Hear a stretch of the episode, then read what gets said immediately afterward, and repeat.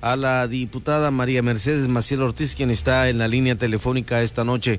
¿Cómo le va, diputada? Gusto en saludarle. Hola, hola, buenas tardes. Eh, también muchísimas gracias por eh, invitarme a estar en este programa. Hoy se llevó a cabo eh, la clausura de este periodo ordinario de sesiones. Sin duda alguna, un trabajo arduo presentado en el Poder Legislativo local. Así es, hoy terminamos con el periodo de sesiones ordinario, el último periodo ordinario de sesiones, eh, casi cerrando la legislatura, quedará la, la comisión de la sesión permanente, eh, tres años de legislatura, de la decimaquinta legislatura, que pues fue controversial, sin embargo fue muy productiva, eh, creo que para la sociedad de Baja California Sur va a significar un antes y un después de esta legislatura. Hay un informe que presentó y que pues deja sin duda alguna esto que usted señala al vuelco que se le da al Congreso del Estado durante años estuvo en una situación si no de sumisión, sí de poca autonomía. Así es, eh, había una eh, situación en el sentido de que los diputados, la mayoría de los diputados y diputadas pertenecían al mismo partido político, a la misma afiliación política que el gobernador en turno, y eso hacía que tuvieran una pues relación eh, muy cercana, muy apegada a los designios del ejecutivo en turno Hoy esto sí, sin embargo, pues cambió, la población decidió que fuera diferente y esto es lo que le dio como desde 1997 en el caso de la Cámara de Diputados una diferencia, una autonomía eh, de la Cámara de Diputados con respecto al Ejecutivo y eso es lo que se vivió. Más allá de eh, hubo incluso violencia o no. Más allá de eso, yo creo que a final de cuentas en los años venideros se podrá evaluar con mayor precisión este cambio tan importante porque vuelvo a repetir, el Congreso que viene y los que serán próximos van a tener una mayor autonomía y el Ejecutivo se va a tener que acostumbrar a que él propone, pero el Congreso dispone.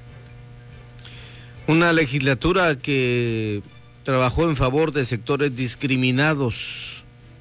Sí, eh, hace tres años antes era impensable que en Baja California Sur se legislara a favor del matrimonio entre personas del mismo sexo, que se discutieran ahí cuestiones tan importantes como las que eh, finalmente se dictaminaron como leyes en favor de sectores eh, discriminados y vulnerables eh, creo que es una de las, de las grandes aportaciones de este Congreso que no se podría entender sin esta mayoría morena PT.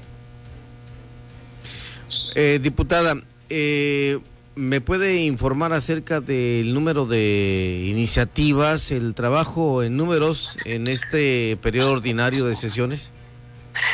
Mira, no me vas a creer, pero no traigo aquí el, el documento que leí en el sentido ya de números concretos.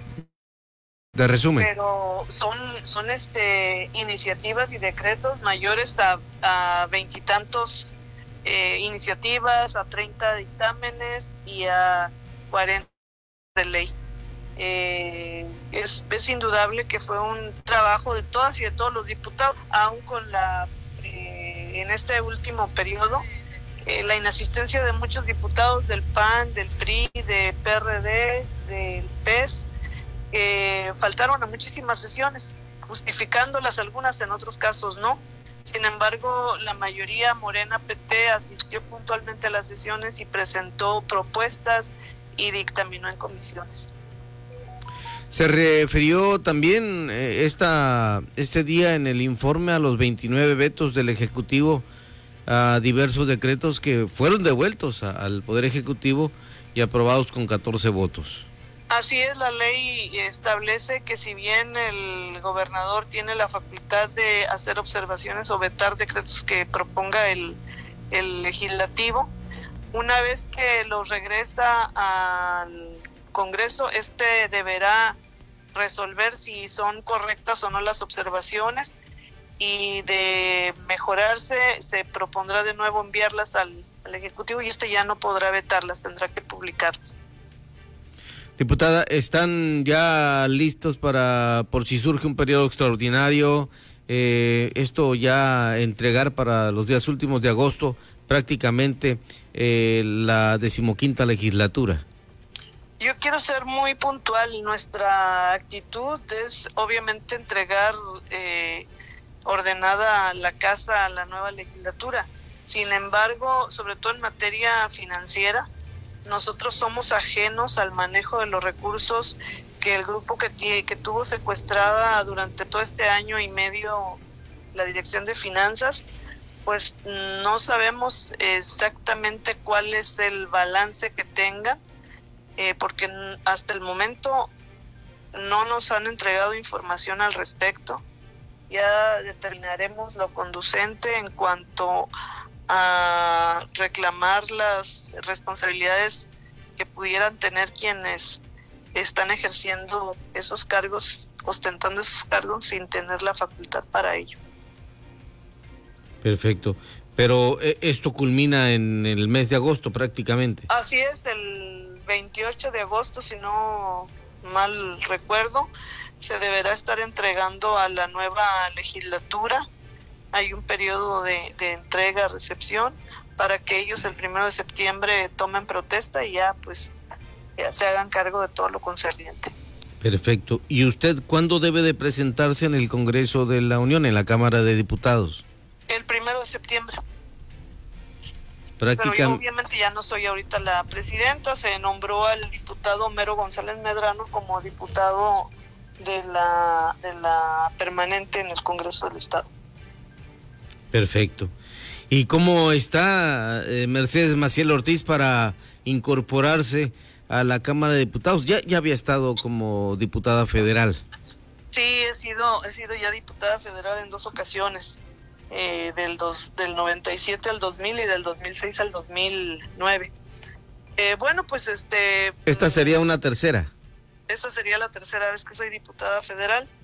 Eh, preparándome, aunque de hecho, bueno, ya hice compromiso con la ciudadanía que durante la campaña estuve promocionando, que es lo de luchar porque baje el IVA para Baja California Sur, la revisión también de las tarifas eléctricas a efecto de que nos consideren como una zona de clima extremo, al igual que Mexicali, y que bajen las tarifas. Esos son mis dos compromisos principales que son bastante de, mucha envergadura, ¿no? Pero sin embargo considero que hay condiciones para llevarlos a cabo. Quiero comentarles, sin embargo, también que es importante que lo sepan, que mi diputación está impugnada por el Partido Acción Nacional. En la sala regional de Guadalajara presentaron eh, un recurso de impugnación que se llama juicio de inconformidad eh, nosotros presentamos obviamente lo que nos corresponde, consideramos que debe de prosperar eh, la victoria que ya obtuve en las urnas y que van a ser desestimados sus, sus eh, argumentos, ya que ayer lo comentaba, las casillas fueron concurrentes, es decir, fueron casillas donde se recibió la votación de gobernador, de diputados locales, de presidentes municipales y de diputado federal. Y solamente eh, impugnaron la votación de la Diputación Federal. En ese sentido, impugnan más de 100 casillas, pero impugnan la votación de la Diputación Federal argumentando que las personas que estuvieron como eh, integrantes de la mesa directiva de casilla no pertenecían a la sección electoral pero esto no lo trasladan a la votación de gobernador, ni de presidentes, ni nada. Entonces es, es incongruente, ¿no? Porque si ellos arguyen esa, ese, esa situación, pues debían de haber impugnado todo. Sin embargo, solamente lo hacen ciertamente por una cuestión fundamental, porque el margen es menor, el margen de la votación a favor mía pero el hecho de que estén ellos presentando como una causal de nulidad de esas casillas, el que las personas no eran, pues implicaría que también las eh, elecciones de los otros puestos deberían de estar en el mismo tenor. quieren sorprender a la autoridad electoral y también a la ciudadanía, porque pues no es correcto decir que la misma persona que fungió como escrutador contó bien lo de gobernador y lo de diputado federal no lo contó bien. Entonces, bueno, pues son falacias, pero bueno, este, estamos defendiéndonos y estamos defendiendo sobre todo la voluntad popular que quiere que vaya una representación de la 4T a la Cámara de Diputados a representar a la ciudadanía que habita desde el 28 hasta esta ciudad capital. Yo dejo el bono abierto para para que deje un saludo especial al auditorio que escucha aquí en Baja California Sur y por supuesto para que eh, refrende ese compromiso del cual nos habla diputada Mercedes Maciel Ortiz. Bueno, pues soy una mujer comprometida, soy una mujer responsable. Eh, para mí es una tarea muy enorme el ser representante de más de 71 mil y tantas personas que votaron por mí y de también de las que no votaron o votaron por otro por otra opción política. Yo voy a ser representante de todas y de todos. Voy a estar periódica en, contacto con la ciudadanía. Voy a establecer agenda de visita a todos los, a los cuatro municipios que forman parte de este distrito y van a poder tener un acercamiento conmigo. Ese es mi gran compromiso. Pues le agradezco infinitamente que nos haya atendido por la línea telefónica y la invitación abierta a que en cuanto se pueda estar con nosotros aquí en cabina, diputada Maciel Ortiz. Muchísimas gracias y ciertamente en cuanto podamos estar presencialmente estaremos. Eh, también le pido a la ciudadanía que sigamos cuidándonos, que hagamos un esfuerzo aún más porque hay que preservar la salud de nosotros y de